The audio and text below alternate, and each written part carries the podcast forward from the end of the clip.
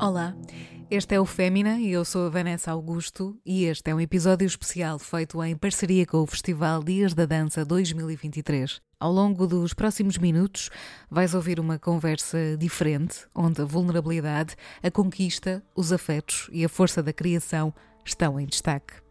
No Fémina, exploramos o universo artístico das mulheres que por aqui passam, num espaço que se pretende que seja sempre de partilha, de reflexão e de amplificação das vozes. Nestes episódios especiais, poderás escutar algumas das artistas da programação deste ano do Festival Dias da Dança. São coreógrafas, bailarinas, diretoras, impulsionadoras da mudança no mundo e na arte. São artistas mulheres que fazem a diferença através do seu sentido de missão, que fazem do movimento a sua voz e que são nomes de prestígio da dança contemporânea, de vanguarda e de emancipação nas suas comunidades. Assim, nesta edição do Festival Dias da Dança, olhamos para o autocuidado também enquanto mecanismo de escuta.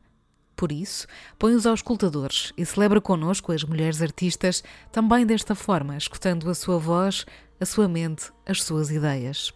Porque o afeto também é revolucionário, espero que te identifiques com estas palavras e momentos e que tudo isto te ajude a conectar com tudo aquilo que te acrescenta.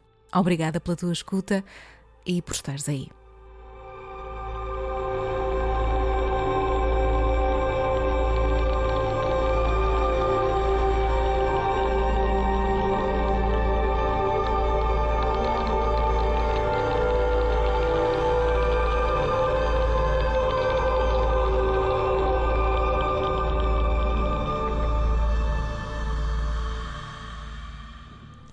Odete é um laço. Acho que Odete é um nó, mas um nó bonito. é daqueles tipo, aquelas coisas que servem para prender alguma coisa, não é manter uma coisa fixa. Uh, ao mesmo tempo pode ser um bocadinho uh, tenso, né? às vezes um nó dói, um nó não dá para desapertar, né?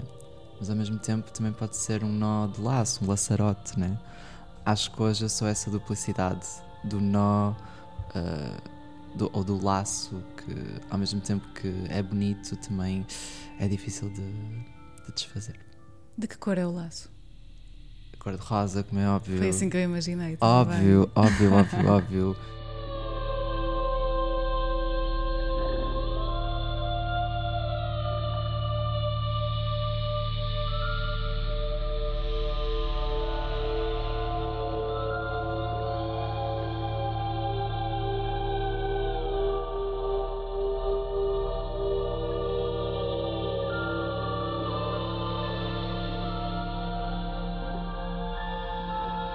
Que bom receber-te aqui neste, neste espaço de encontro, um, que é o Fémina, neste espaço de, de partilha de vulnerabilidades e, e, de afetos também, gosto de acreditar nisso. E obrigada por te permitires esta conversa. Nada, nada. Como sabes, é, és tu quase que comandas esta conversa, portanto eu só vou seguindo as tuas pistas. Por isso a primeira pergunta que te faço é mesmo como é que te sentes por estar aqui nesta edição do DDD um, e por uh, fazeres a curadoria da festa de, de, logo. Sei que vai contar com participações especiais, com surpresas, portanto é primeiro perceber como é que está o teu, teu mood para a festa. Hum, não sei bem. Uh, eu estou assim meio cansada, tenho que admitir, porque ontem toquei em Lisboa e vim hum. diretamente, mas não sou nenhuma estranha ao DDD. Um, a primeira das primeiras peças que eu fiz foi no contexto do primeiro DDD de todos. Uhum. Há sete anos. Exatamente, uhum. que foi quando eu uh, saí também do Porto. Uhum. Foi logo a seguir a esse festival. Um, portanto, o DDD tem para mim assim um uma dimensão afetiva, uhum. sem dúvida. De, foi assim um, dos primeiros espaços que me permitiu errar, que me permitiu experimentar. Uh, experimentar um, e volto não com uma peça minha, mas com uma festa. Uhum. Um, que acho que também é um espaço digno de, de arte, de afeto, de, de diversão. Uh, e num mundo pós-Covid, a diversão é muito necessária. Uhum uh, iam estar junto uh, sem, sem medos, sem receios, sem fronteiras. Hum, Acho que a festa é, é um bom é de regresso. encontros, não é? Sim. Vamos ter assim um live instalação surpresa de Gui Flores e Tiago Ledo, que são duas pessoas aqui do Porto, dois artistas. Uh, que trabalham dentro da área da performance e da música, uhum. são duas pessoas trans também daqui. Uh, e a seguir temos uma, uma performance de Keila Brasil. Uhum. Um, e é muito especial também trazer aquela aqui à minha cidade, depois de tudo o que aconteceu no Exatamente. São Luís e da polarização que aconteceu dentro da comunidade artística. Estou muito curiosa mesmo para perceber uh, como é que ela recebe este festival, como é que este festival a recebe uhum. e pronto, perceber as energias e os uhum. moods. Muito importante. Uh, sim. Trazer esse diálogo quase sim, sim, sim. Um, intrínseco também àquilo que, que é também a linguagem do festival, por isso sim, sem é, dúvida. é ótimo. E depois ainda temos dois DJ sets da Mel das Peras uhum. e da Sound Preta, que são duas DJs de Lisboa que eu adoro também. E depois eu fecho a festa até, até ao final, até não sei muito bem quando sabemos, acabará. Exato, quando acabar, mas, acabou. Mas é isso. Para ti, imagino eu, voltar aqui ao Porto é inevitavelmente um, um, voltar a casa. E este voltar a casa muitas vezes é nos, eh, enfim, de uma forma subjetiva, eh, é um voltar eh, àquilo que nos é familiar, voltar a um lugar de pertença. Esse lugar para ti é geográfico? Esse lugar de pertença para ti é o Porto? Ou é uma comunidade muito maior, sem fronteiras? Um, nenhum nem outro, hum. diria. Uh, é difícil. Eu tenho uma relação mesmo muito tensa com o Porto, tenho que admitir. Uh, e não só porque vivi durante muito tempo uh, coisas horrorosas nessa cidade, não dentro do meu meio familiar, uhum. mas dentro de contextos escolares, institucionais, enfim, coisas que eu não quero muito pensar.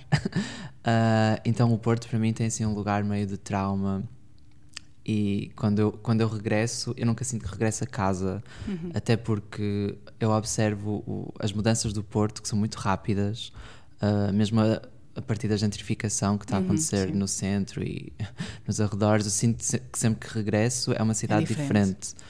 Uh, não só porque as pessoas estão diferentes, mas porque a gentrificação já uh, se espalhou um pouquinho mais, o dinheiro já foi distribuído de outra forma, uh, as pessoas no, nos lugares de poder já são outras. Uhum. então, de repente, parece que o Porto está sempre numa iminência de mudança, não só numa iminência de promessa, promete-se muito nesta cidade, como na verdade também o turismo aumentou. Tipo, há, uma, há uma série de coisas que me fazem nunca sentir em casa hum. completamente. É por isso que nunca voltei para aqui viver, acho eu.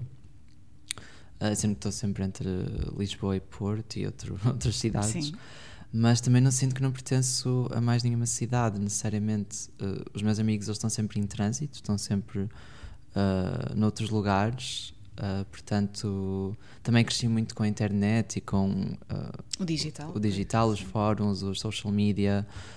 Portanto, para mim, eu sou um bocadinho nómada nesse sentido. A minha pertença ela é flutuante. E durante muito tempo eu achei que havia algo de errado nisso. Um, queria muito pertencer a alguma coisa, a uma comunidade, uh, ou ter um grupo de amigos fixo, uhum. sabes? Aquelas pessoas que tu sabe, podes sempre ligar ou podes sempre ir ter depois de um uhum. dia horroroso. E elas nunca estavam, né? Nunca estavam na cidade, nunca. E, mas agora já estou melhor. Já aceitei que as pertenças são flutuantes, mas os afetos são sólidos. Hum. E se calhar também percebeste que podes pertencer a ti.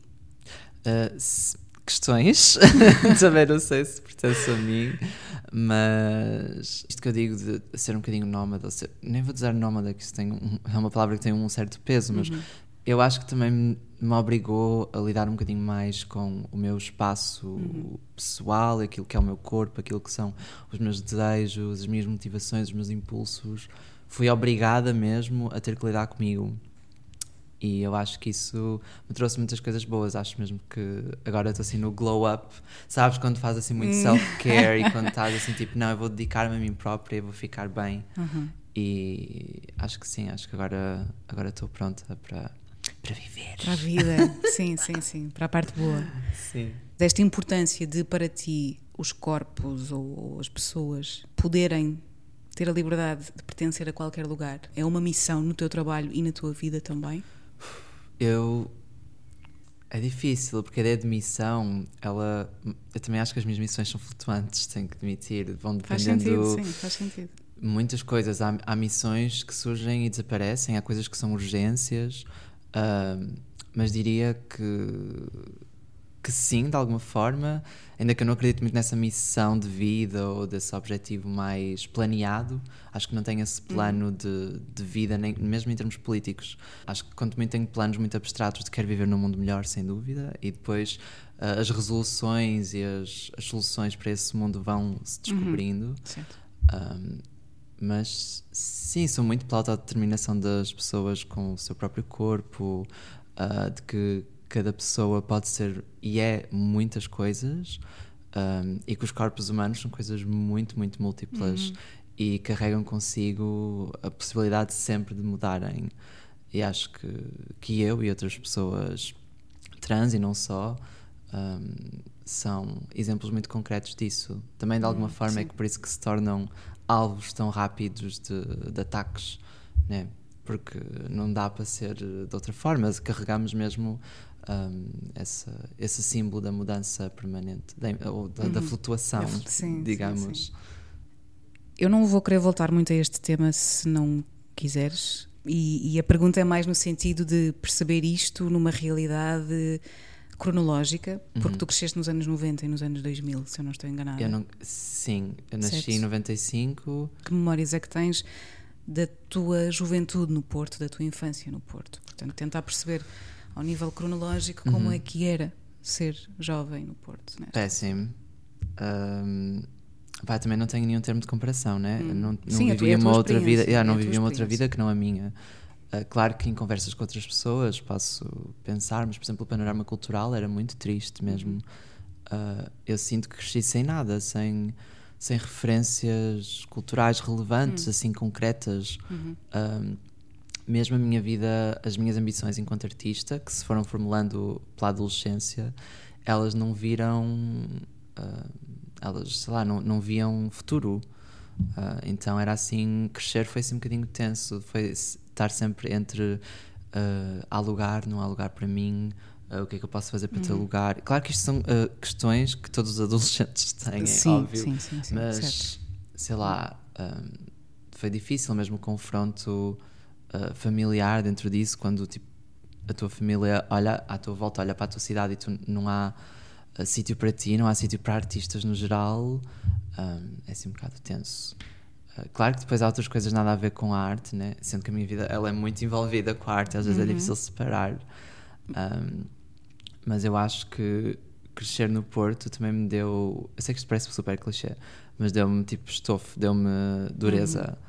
Um, crescia ali mesmo em Contumil, que é tipo um, um bairro, não sei explicar-te muito bem, é tipo um bairro quase a escara ariosa. Uhum Uh, I guess. não sei como é que eu explico isto a pessoas que não são do Porto. É mas, Google Maps. Tá, acompanhar. Pronto, enfim. E foi super duro, foi mesmo hum. duro. Ouvi muitas coisas, aconteceram muitas coisas, mas. Uh, e que são coisas que eu não encontro equivalente às vezes em pessoas que cresceram em Lisboa, por exemplo. Hum. Um, e, mas não, não estou a dizer aqui que isto foi traumático e mau e péssimo, não, uh, de todo. Mas, mas, pode perfeitamente ter Mas por acaso sido, não acho que é, tenha é sido. Não, não acho que tenha sido, acho que me deu assim uma chapadinha de realidade desde muito cedo. Preparou-te para outras coisas? Sim, a precariedade era muito grande à minha hum. volta mesmo.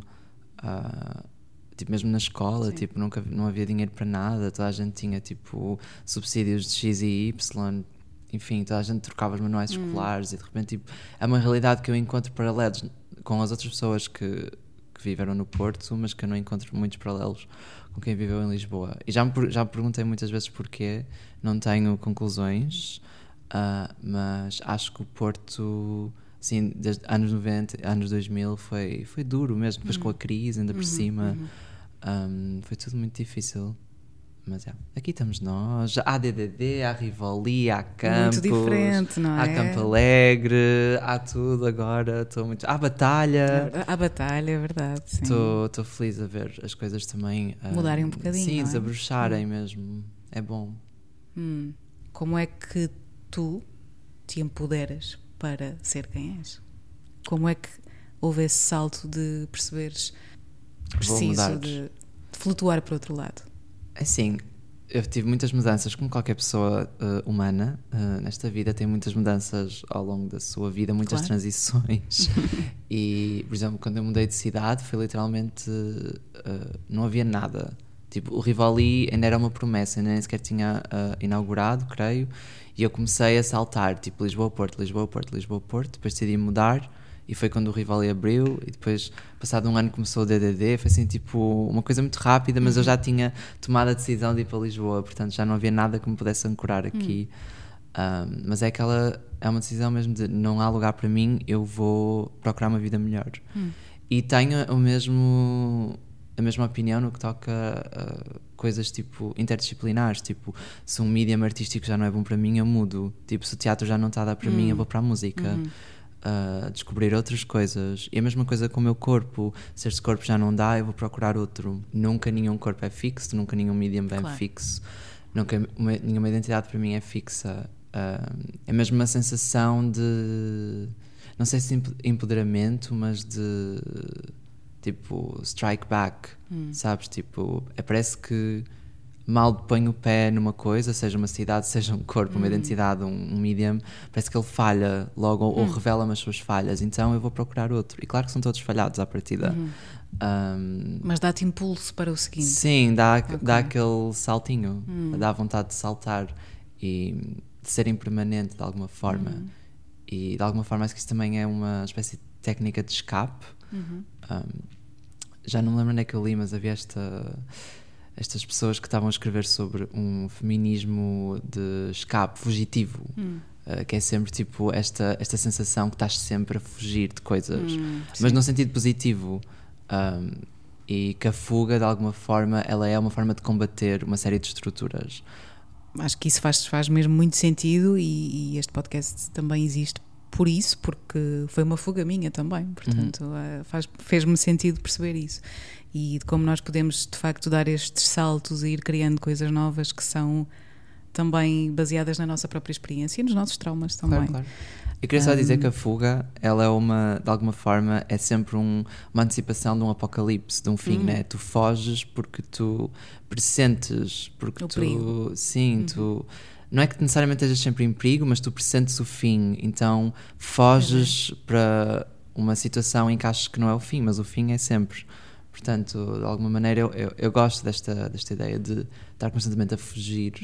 Uh, e o que é que isso permite em termos espirituais, filosóficos, uh, criativos? percebo que há sensibilidade, muita sensibilidade. Portanto, acho que isso é, é super importante para o trabalho que fazes, obviamente, mas também para o nosso próprio empoderamento. E queria perceber como é que isso funciona contigo, de que maneira é que a tua sensibilidade alguma vez, ou sempre, acho que isto pode acontecer todos os dias, na verdade, possa também ter sido impulsionadora de empoderamento, de emancipação, de boas mudanças. A crescer não é, não é necessariamente uma vantagem, porque crescendo enquanto pessoa lida como rapaz, né? um, um rapaz efeminado, que, que chamemos, na escola, uma pessoa sensível, um rapaz sensível, Exatamente. não é uma coisa fácil. É uma palavra né? também com esse peso. Sim, não é, não é fácil. Tu é, tipo, ficas alvo de bullying, de coisas pronto, su- super traumáticas. ah, e mesmo depois, quando sais da escola, claro que essas, isso fica, ficas tipo, marcada para sempre, mas depois, quando ouves essas coisas noutros contextos, mesmo tipo profissionais, também já me aconteceu. Isso. Um, também não é muito fácil porque, sei lá, na comunidade artística, a priori, tu tens que ser uma pessoa sensível, né? Correto, sim. Mas ao mesmo tempo é-te exigido um profissionalismo quase que, que faz assim um, um põe assim um varnish over sensibility, sabes? Tipo, põe assim um verniz mesmo sobre a sensibilidade. E, por exemplo, quando foi esta situação toda da Kayla e não sei o quê, eu estava sensível. No sentido de, com as emoções mesmo, tipo... flor da pele, flor da pele, tudo estava à flor da pele. E também gostava de chamar a atenção para a sensibilidade política, que acho que é uma, uma claro. realidade. Um, e estava a trabalhar muito e o que me estava a ser pedido era mesmo que deixasse de ser sensível, sabes? Uh, tem- tens que trabalhar, tipo, não podes cancelar peças, não podes, tipo. E são poucas as pessoas. Não podes refugiar-te na tua vulnerabilidade Não, neste momento em que te tipo, está a doer. Eu lembro-me, tipo, coisas engraçadas. Uh, Por falar em Isso é DDD, estamos aqui no DDD. Quando eu apresentei a minha primeira peça, uh, aqui neste, no primeiro DDD de todos, eu fui chamada de sensível e de vulnerável e de Hum. frágil. uh, como. Não como elogio, como Exatamente, lugar de falha. É tipo, ah, a tua peça é, é muito frágil, és muito sensível. E mas eu na altura achava que seriam coisas boas, né? Tipo, estava a sair da adolescência, para mim, ser uma pessoa sensível, eu já tinha reciclado de alguma forma o bullying e o trauma da sensibilidade para me empoderar um bocadinho sobre Para- isso, para né? Com as minhas leituras, criares, claro, sim. com as minhas leituras, com as minhas, os meus processos de identificação com outros artistas, enfim. E de repente comecei a perceber que isso, que isso era uma realidade, de acusar eh, pessoas de, de fragilidade, porque como se tivesse, eu não sei como se o lugar da falha em termos artísticos fosse de alguma forma mau. Te Tipo, a má arte sim. é a arte que falha. É a arte frágil, é a arte, vulnerável, mas a boa arte é a arte sensível. Não faz sentido, para mim, na minha Hum. Pois. cabeça, uma arte sensível é uma arte a priori que vai falhar. Vai falhar exatamente porque ela é boa, percebes? Porque ela não pertence a todas as categorias Hum, exatamente. artísticas eh, que são estanques, que são permanentes. Se ela falha, quer dizer que alguma coisa lhe falhou, Hum. percebes?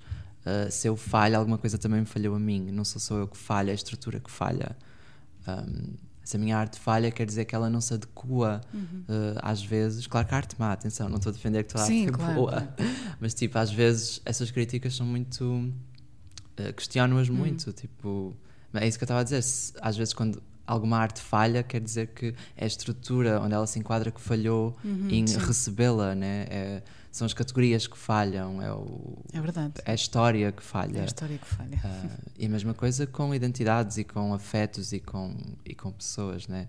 Quando te dizem que falhas Pois em é. alguma coisa, falhas na vida, falhas no amor, falhas, sei lá, profissionalmente, não és tu necessariamente que falhas ass- assim, né? Tipo, é a estrutura que te falha. É sempre uma faca de dois gumes. Tipo, Uhum. ah, o falhanço é assim. E a sensibilidade é a mesma coisa.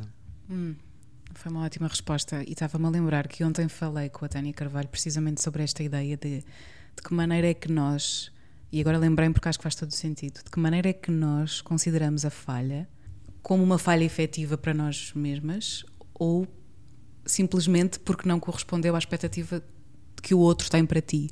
Quando muitas vezes ele nem está de facto interessado em ti e naquilo que, que poderá ser bom para o teu crescimento, Uhum, uhum. mas sim só naquilo que é positivo para a sua expectativa, para aquilo que ele consegue extrair de ti. Sim, sim.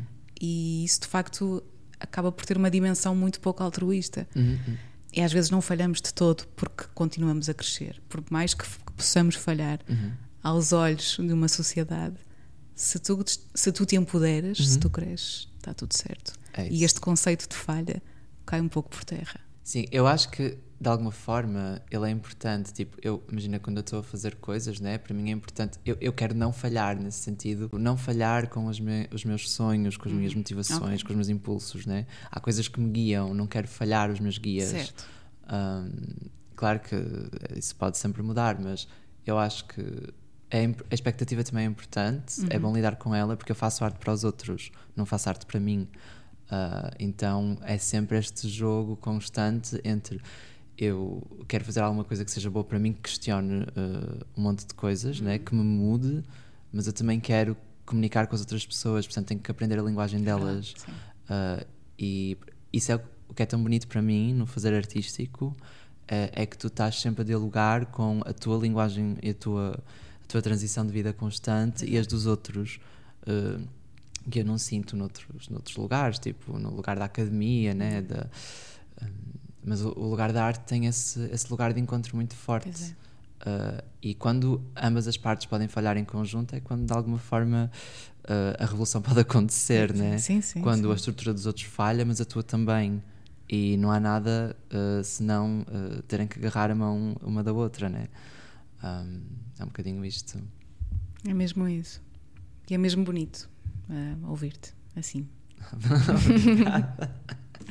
Parece-me um momento certo para te perguntar de que é que mais te orgulhas em ti neste momento. De tudo.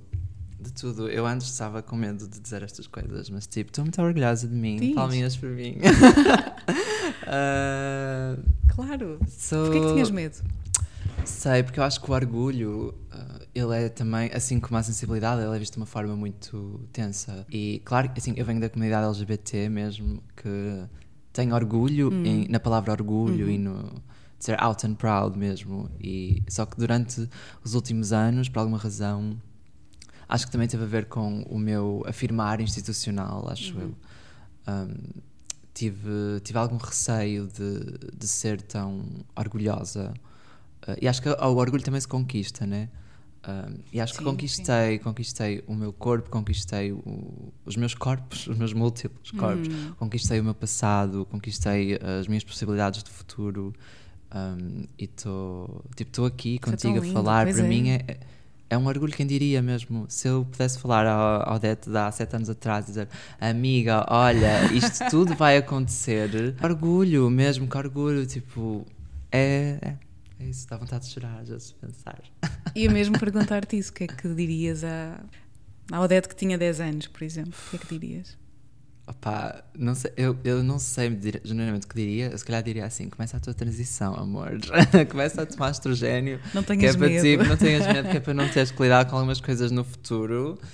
Um, hum. Mas acho que era a única coisa que eu diria, porque não, tô, não tenho regrets nesse sentido. Acho que todos os meus erros, todas as minhas, as minhas quedas, elas, elas serviram propósitos e mesmo quando não serviram. Pff, não, há, não vale a pena chorar sobre o leite derramado. Sim, sim. Uh, sim, não consigo imaginar outra trajetória de vida, não consigo de todo. E sou muito nova, tenho 27 muito anos, nova. gente. Reflexões sobre 25, recebeste um, um, venceste um concurso do, do mate? Sim. Que deve ter sido super importante, imagino eu, sim, sim, por todas foi... as possibilidades que deve ter eh, alimentado também. Uhum. Uh, Ajudou-te também a perceber essas tuas, esses teus múltiplos corpos ajudou-te a pensar melhor sobre aquilo que tu próprio poderias ser e uhum. fazer?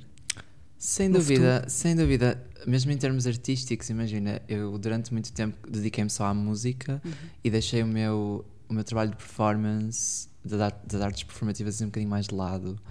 E com esse projeto senti-me senti validada, senti que podia voltar com força Uh, e foi um bocadinho o que aconteceu, uh, ainda que tenha as suas falhas, né? pude uh, trabalhar na minha multidisciplinaridade de, de forma muito concreta. Tipo, o, a peça tinha um videojogo que as pessoas podiam jogar na altura, tinha um livro de magia, ainda tinha um livro de poemas, ainda tinha tipo a performance em si. Incrível. Então tinha tipo uma instalação, e não era, era assim muitas coisas que depois gerou o meu primeiro livro de poesia, esse livro com a pântano. Então de repente permitiu-me mesmo uh, concretizar um bocadinho mais o que é que, o que, é, que é esta vi vivência flutuante, uh, fluida, Sim. este cruzar mediums assim de forma muito muito afirmativa mesmo e concreta, sem medos uh, e permitiu-me ter aquele selo de validação às vezes que é importante, sabes? Um, para com as outras é pessoas, bom, sim, dizer sim, tipo, sim. eu fiz isto, já estive aqui, tipo, chupem. A verdade é essa, tipo, senti-me tão desconsiderada durante tanto tempo e quando isso me aconteceu, quando essa oportunidade uh, surgiu, eu fiquei mesmo chocada, hum. não acredito. Uh, porque tinha ficado tantos anos sem fazer performance no sentido convencional da palavra um, que opá, foi, foi um regresso muito bom. E desde então que eu sinto que as instituições também olham para mim de outra forma e me permitem uh, questionar. Hum.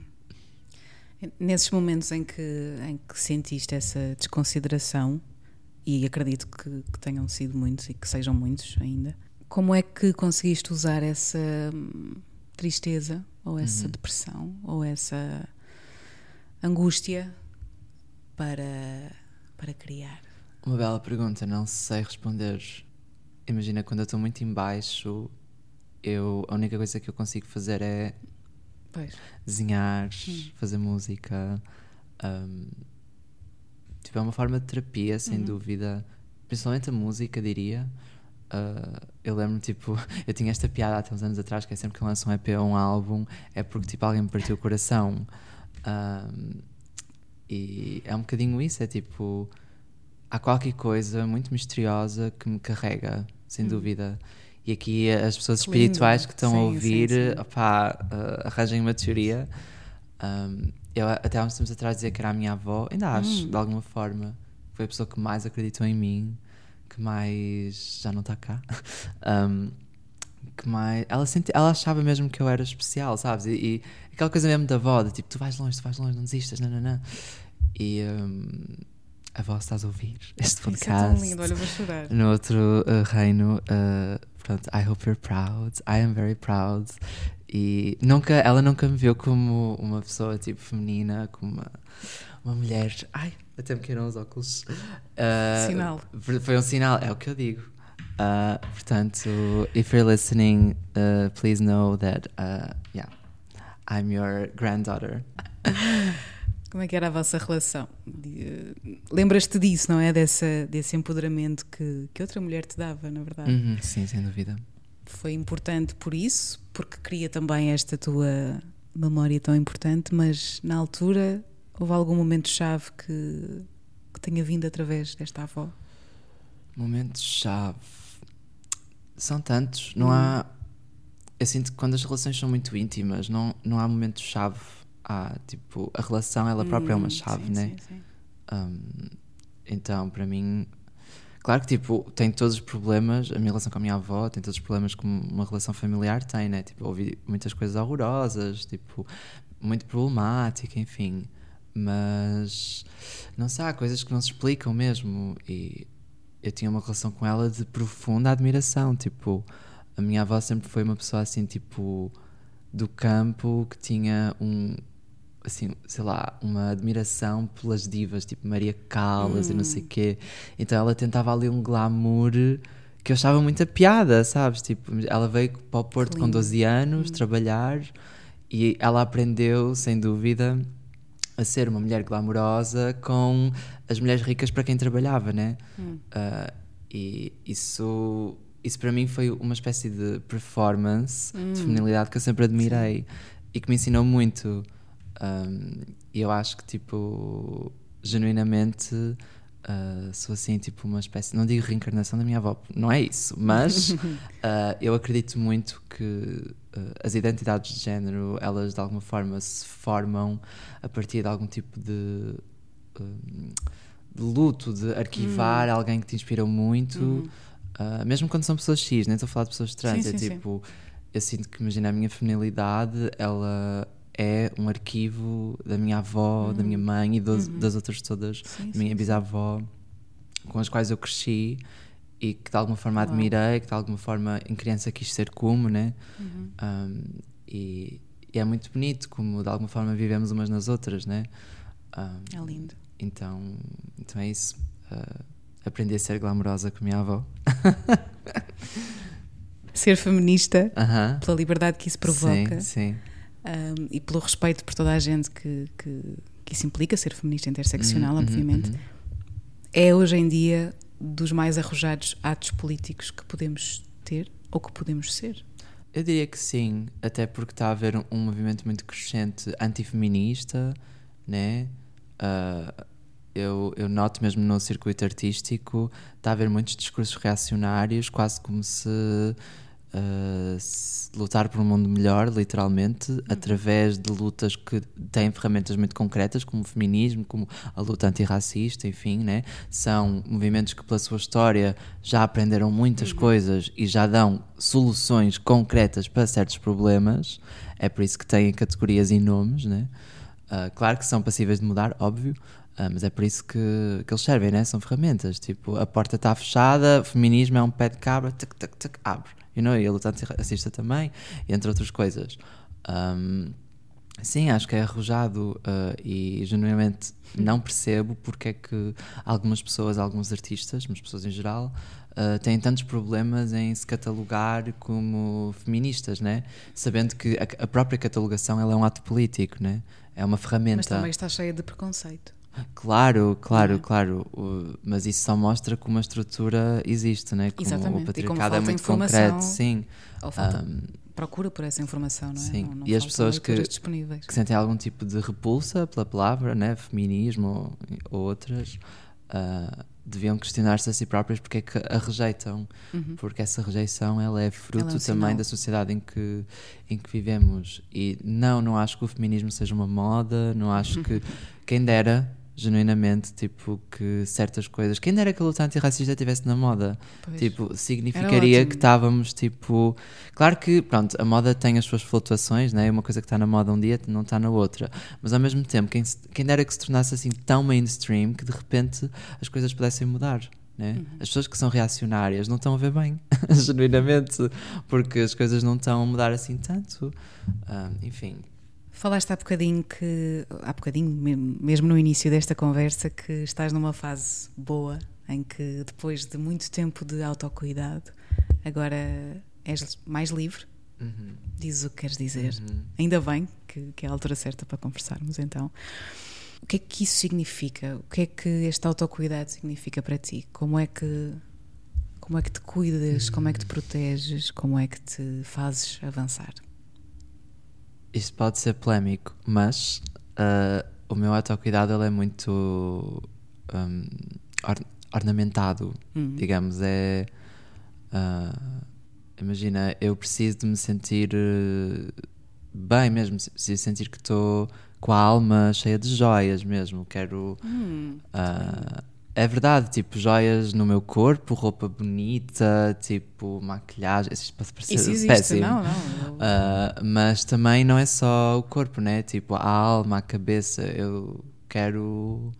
Havia um livro, estava a ler no outro dia esta. Porque eu estou a ler sobre a, a história dos castrati e a um certo ponto. e do barroco e não sei o quê. Que é uma época com que me identifico muito. E há esta obsessão pelo, pelo ornamento, né? Uhum, sim. Ah, sim, sim, sim. E há este preconceito, né, que as pessoas, tipo, muito ornamentadas, seja espiritualmente, seja uh, fisicamente, elas são superficiais e não sei o quê. Mas de repente, quando tu lês realmente sobre o barroco e sobre essa, essa história dessa dos castrati e de outras, de outras coisas, de repente percebes que o, o adorno, de alguma forma, ele é uma espécie de homenagem ao planeta. Tipo, nós vivemos num planeta muito adornado, tipo, uh, um monte de folhas diferentes, um monte de fauna diferente, as cores, Sim, a- é know, e, e nós estamos continuamente a matar o- o- os ornamentos do mundo, né? Ah, temos estrelas, temos brilhos, temos, sabes? Ah, Lindo, sim. e de alguma forma eu sinto que o meu, o meu autocuidado ele é tentar ao máximo refletir a riqueza do mundo em que eu vivo, seja riqueza intelectual, seja riqueza estética. Um, eu acho que quando eu aprendi isso, quando eu, eu reparei que uh, o planeta me dava coisas e que de alguma forma uh, eu queria retribuir no sentido tipo também me tornar um reflexo, uh, um espelho da, da riqueza toda em que eu vivo. Um, foi quando eu percebi que o autocuidado também se faz um, com isso, ou pelo menos o meu autocuidado Uhum, sim, sim. também se faz com sentir-me bem, sentir sei lá, para mim ornamentar também é proteger, né? Sinto, sinto a minha alma protegida, sinto o meu corpo protegido contra os olhares dos outros, Hum. principalmente enquanto pessoa trans. Quanto isto vou citar Tita Maravilha, né? Que ela diz esta, esta tem, ela tem este conceito de beleza como vingança. Hum, exatamente. E sim. para mim é muito isso, é tipo, quanto mais bonita estou, mais a minha vingança está completa. Hum. Ah, e isto pode ser, claro, muito misógino, muito problemático, mas tenho É um uma, sentimento também. tenho a maneira de argumentar isto de outra forma, né? E para mim, para mim é muito sobre isso, é quanto, quanto melhor eu me sinto e quanto mais eu estabeleço esta relação ah, com o meu corpo, com a minha alma, com a minha cabeça, com o planeta, com os outros, também mais, mais ferramentas tenho para me proteger contra os olhares malignos dos outros. Sim, no fundo é celebrar a beleza, seja ela o que for para cada um. Sim, a beleza como amuleto mesmo, tipo, desde sempre que nós humanos usamos amuletos, né? É. Joias para nos proteger de certas coisas. ah, e eu acho que não há mal nenhum em recuperar um bocadinho essa tradi- tra- tradição, essa transição, essa tradição. ah, e para mim, tipo, eu demorei muito a conquistar o meu corpo, ah, então eu vou usá-lo como amuleto contra a vossa maldade mesmo. Hum. Porque também estamos neste festival e faz, e faz muito sentido falarmos eh, neste, neste contexto. Queria muito perceber e, e ouvir-te ahm, neste sentido, perceber que palavras de afeto é que tu queres deixar a ressoar nesta edição do festival e que também fiquem amplificadas neste podcast. Eu quero ah, uma expressão, não uma palavra, que é eu amo-te. Oh. que eu não ouço e que poucas pessoas ouvem e que temos muita dificuldade em dizer. Tu Eu sei que isto é mesmo clichê. Não ouço, claro que não. Acho que é importante dizer em português. Tipo, Eu ouço muitos I love yous, sabes? Mas Porque é mais fácil. é mais fácil. Isto já vem, tipo, eu já. Eu lembro que estava a ler, já não sei o que, dos anos 90, literalmente. Era alguém a falar uma crónica que falava disto. Eu pensei, uau, passaram tantos anos, tipo 30 e tal anos, ainda não estamos a conseguir dizer eu amo-te, por favor. Se me virem na rua, gente, venham-me dizer eu amo-te. Por favor, que coisa Ah. tão, tão linda. Se me amarem de facto. Odete, eu amo-te.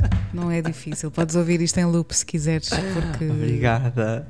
mereces todo o amor, Opa. mesmo. E tenho a certeza, e o José é a nossa testemunha, tenho a certeza que, que logo à noite vais receber esse amor a dobrar isso, e a é triplicar. e, e nunca te esqueças disso, que, Sim, que mereces. obrigada. Mesmo. O que é que para ti é o mais, é o mais importante? É o amor? É a raiva. A raiva é o mais importante? Eu acho que sim, porque a raiva, ela. Não sei, para mim a raiva é um sentimento Empodera? muito importante, sim. E, e acho que é um sentimento que pouca gente sabe lidar, Uhum. ah, mesmo em termos políticos. A raiva não se fala, é tudo muito razoável, né? Tipo, os discursos, os debates políticos, às vezes é-te exigido que tu sejas razoável quando tu estás completamente afetada. E eu gostava mesmo de reclamar a raiva, mesmo, esse lugar de. Porque a raiva ela, ela gera muitas coisas boas também. Ela existe com um propósito. Ela existe com um propósito, ela também limpa, né? Hum. Ela, ela permite, permite que algumas coisas saiam, que se formulem, que venham à flor da pele. Ah, e eu quero ver isso em mim e nos outros. Eu quero ver as raivas dos outros para que possamos falar sobre elas. Hum. Eh, sabes? Eu, eu preciso de ver isso. Foi um prazer, Odete, conhecer-te, falar contigo. Ah, foi um e prazer também. obrigada pela confiança. Um, às vezes não é, não é fácil falar sobre vulnerabilidade, Uhum. sobre tristeza, sobre raiva, sobre amor. Obrigada por te permitires a isso e por confiares em mim também para essa partilha. Vamos ouvir depois no que isto dá. E boa festa.